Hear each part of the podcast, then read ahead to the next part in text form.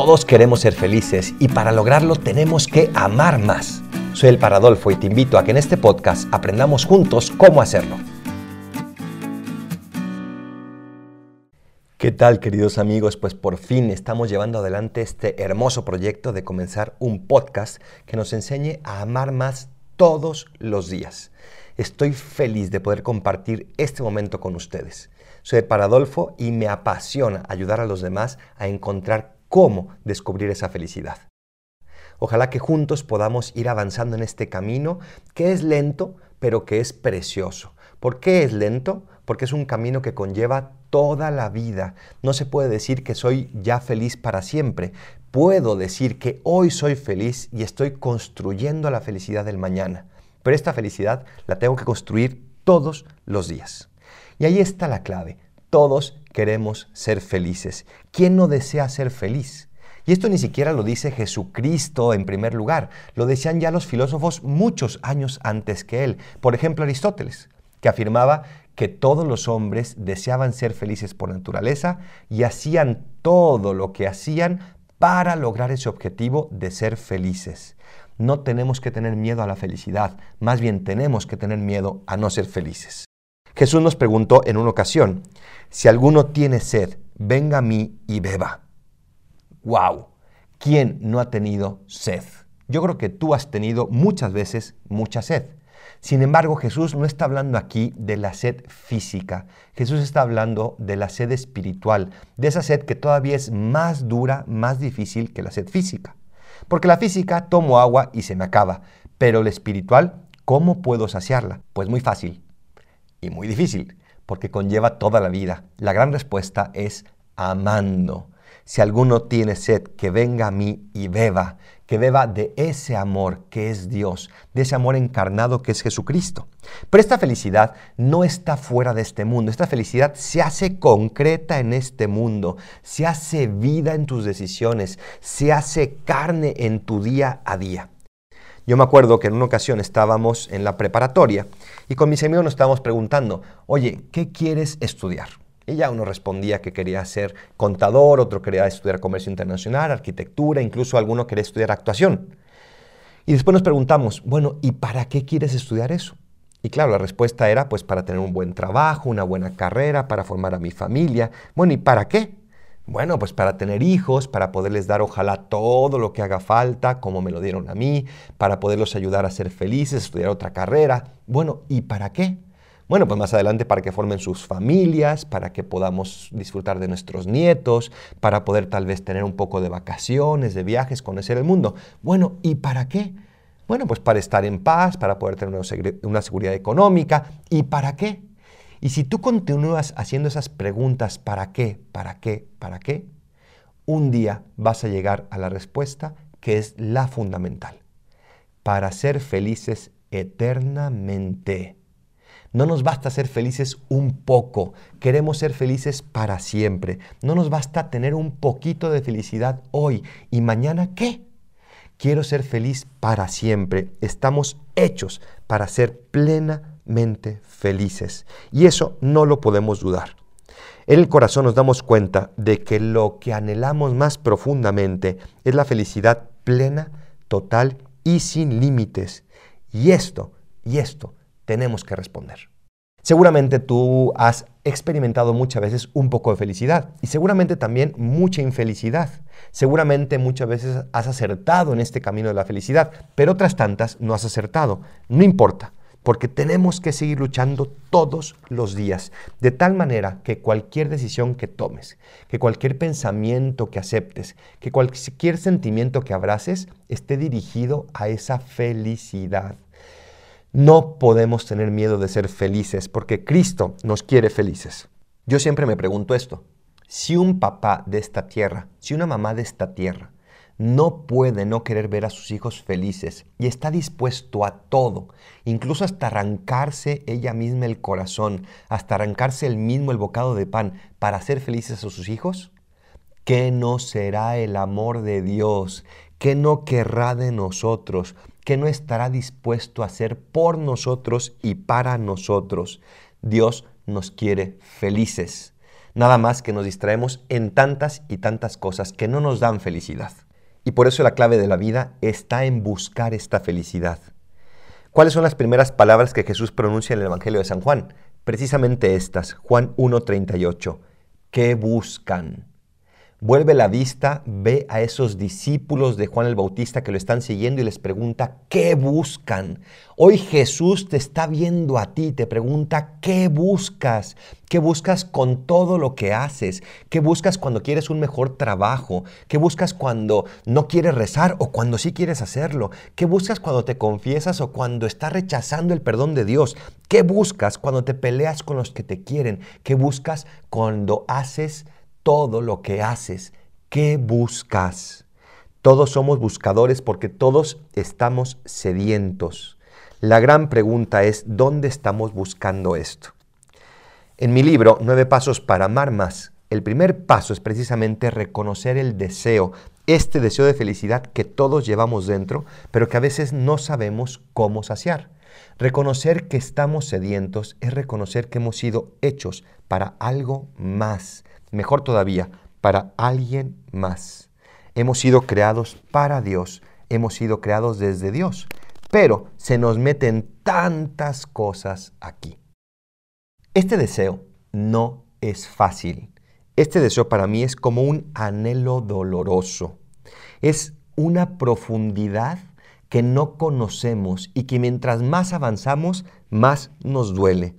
Este anhelo doloroso no hay que tenerle miedo porque es lo que nos permite mantenernos andando en nuestra vida. Si no hubiera anhelo, entonces, ¿para qué nos levantaríamos todos los días? Si no tuviéramos ese deseo, ¿para qué serviría todo lo que hacemos? Este anhelo doloroso es ese anhelo de algo mucho más grande de lo que ya tengo. Y no importa, tengo que buscarlo y no importa cómo, tengo que hacerlo mío. ¿Tú has sentido alguna vez este anhelo? Seguramente que muchas veces. Para mí tiene cuatro características. La primera es que es vehemente. Esta palabra que suena fuerte, pero que es una palabra muy, muy descriptiva. Vehemente significa con fuerza, impetuosa, ardiente, llena de pasión. ¿Alguna vez has estado enamorado? Pues ese deseo es vehemente. Bueno, pues lo que sientes cuando quieres ser feliz tiene esa vehemencia. El mismo Cristo dice, he venido a prender fuego sobre esta tierra y cuánto desearía que ya estuviera prendido. Jesús tenía un deseo vehemente también de poder llegar a hacer que todos seamos felices. Dicho anhelo doloroso no es frágil, tiene una fuerza que si aprendemos a controlarla nos va a ayudar a llegar a esa felicidad. La segunda característica es que quiere ser feliz aquí y ahora. Todos hemos comprado por internet. Apenas pedimos por internet y estamos esperando a ver cuándo llegue el paquete. Y no desesperamos si no nos llega un mensaje, si no nos llega una actualización, si no si no llega el día en que habíamos dicho que iba a llegar, etcétera, etcétera, etcétera. Queremos las cosas aquí y ahora, pero todavía más queremos ser felices aquí y ahora. Nadie puede querer ser feliz mañana a costa de no ser feliz hoy. Quiero ser feliz hoy y ya mañana veré cómo soy feliz mañana. Y finalmente, la segunda característica es que es insaciable.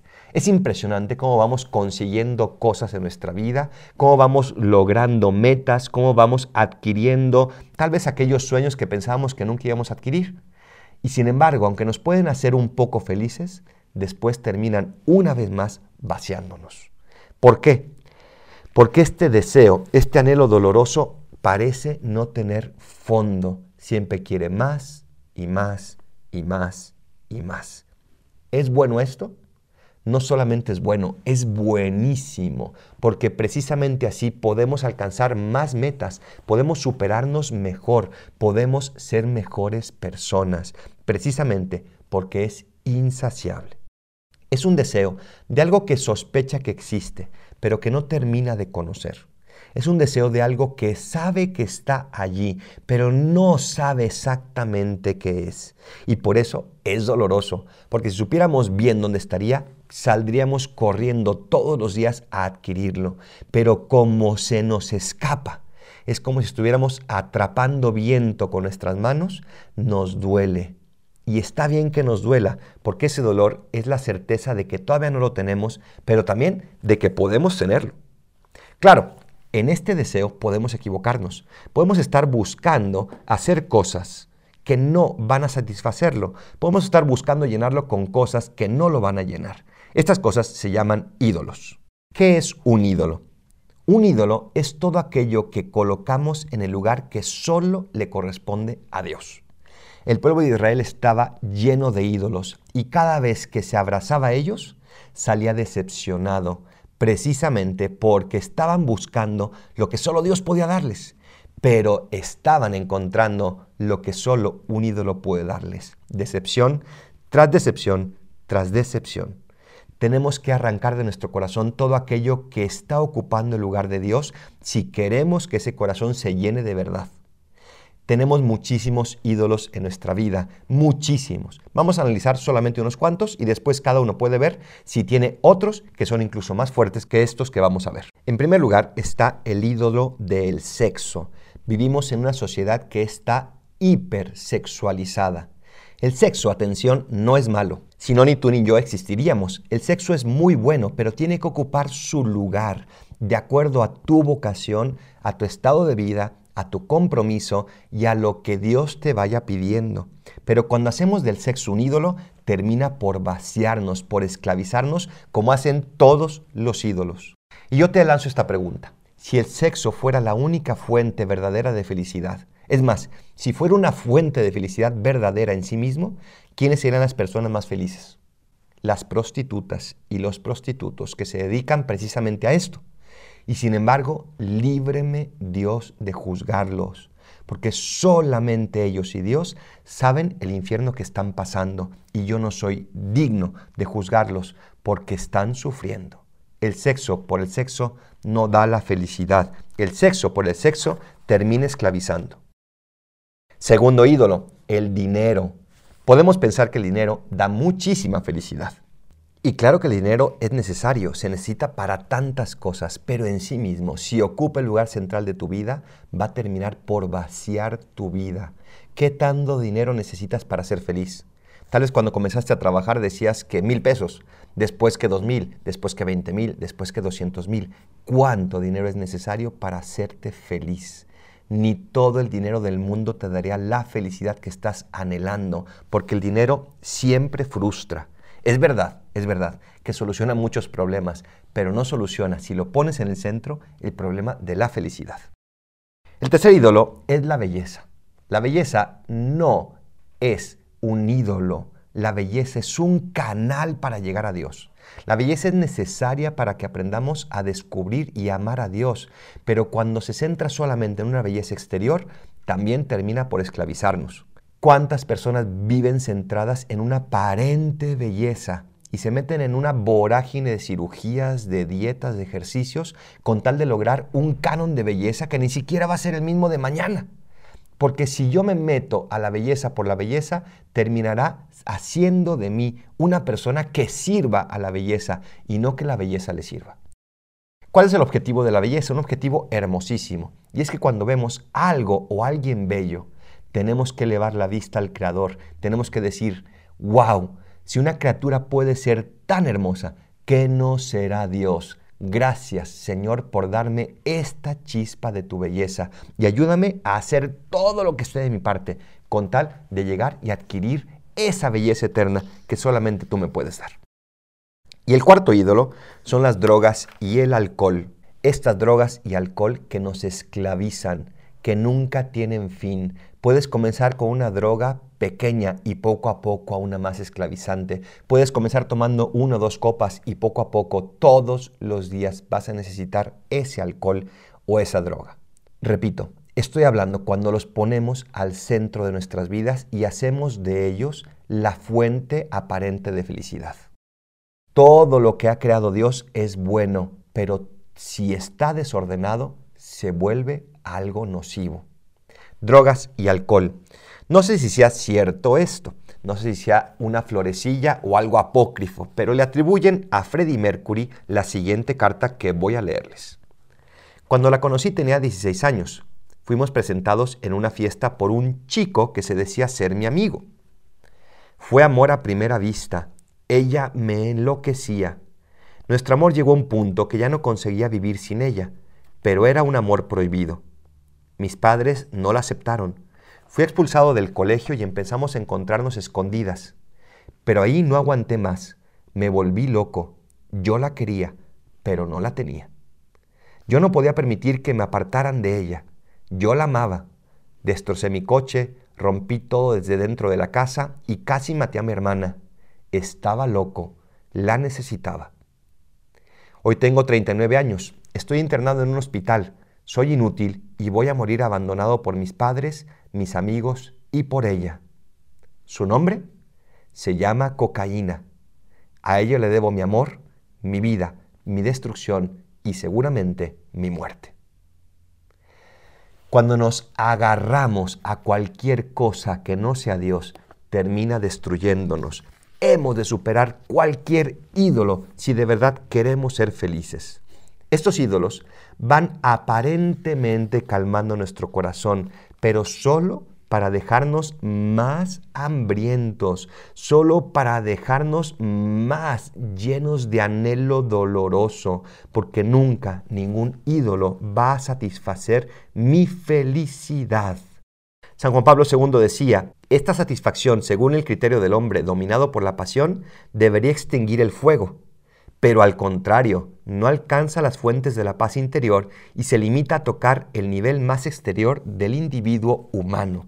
Efectivamente, aparentemente las satisfacciones humanas deberían de apagar este fuego interior, este anhelo doloroso, pero parece que lo asusan más, parece que le están dando más fuego todavía y que nos quema muchísimo más.